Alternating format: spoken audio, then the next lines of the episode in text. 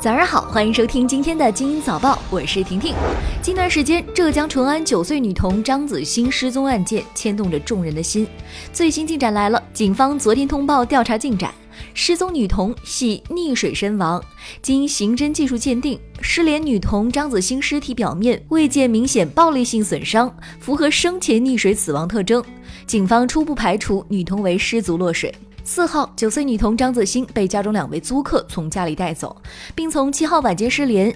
这两名租客近半年表现出强烈的轻生厌世倾向，两人诈骗行为持续多年。自杀前，其银行卡余额加现金仅剩三十一点七元。近日，媒体爆出初一女生遭老师辱骂事件。当地政府昨天通报说，经初步调查，辱骂情况属实。昨晚，商州区科教体局依据相关规定，给予涉事班主任王某记过处分，并撤销其教师资格。据了解，遭辱骂的学生今年十三岁，就读于陕西省商洛市商丹高新学校。自从他转到这所学校，因为成绩不理想，班主任王某总用侮辱性的语言辱骂他，还诱导同学一起对他进行人格侮辱。目前，该名学生的家人已经决定给他转学。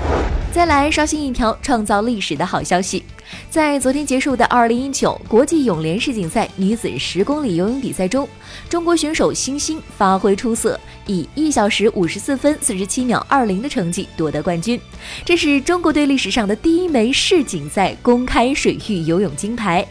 公开水域游泳是在海湖等户外水域中进行，对运动员身体素质的要求极为严苛。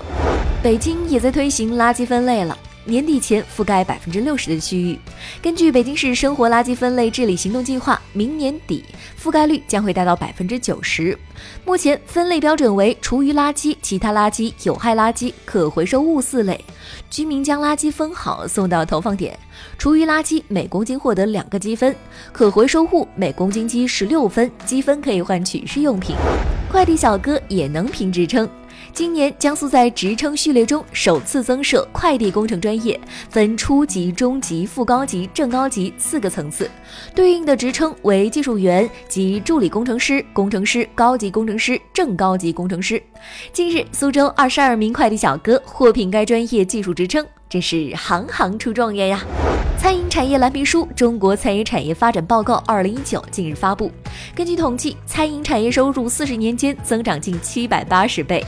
目前，中国已经成为仅次于美国的世界第二大餐饮市场。以近三年中国和美国餐饮产业收入的平均增速预估，中国餐饮业有望在二零二三年超过美国。此外，居民外出就餐比例持续提高，人均餐饮消费支出增长了四百七十四倍。二零一八年，山东成为全国第一餐饮大省。此前，广东一直蝉联该称号。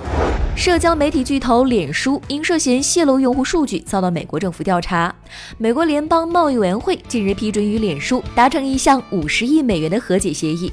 如果协议最终通过，将成为美国政府对科技公司开出的最大罚单。目前，和解协议中有关脸书公司应如何改进个人数据保护的规定还不清楚。十三号起，埃及湾区金字塔及其周边的一座金字塔开放参观。湾区金字塔是最古老金字塔之一，自1965年以来首次开放参观。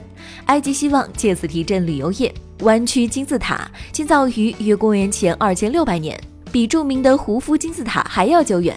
暑假到了，要不要去打个卡呢？今天的精英早报就到这里，新的一周开始喽，祝你度过美好的一天，我们明早见喽！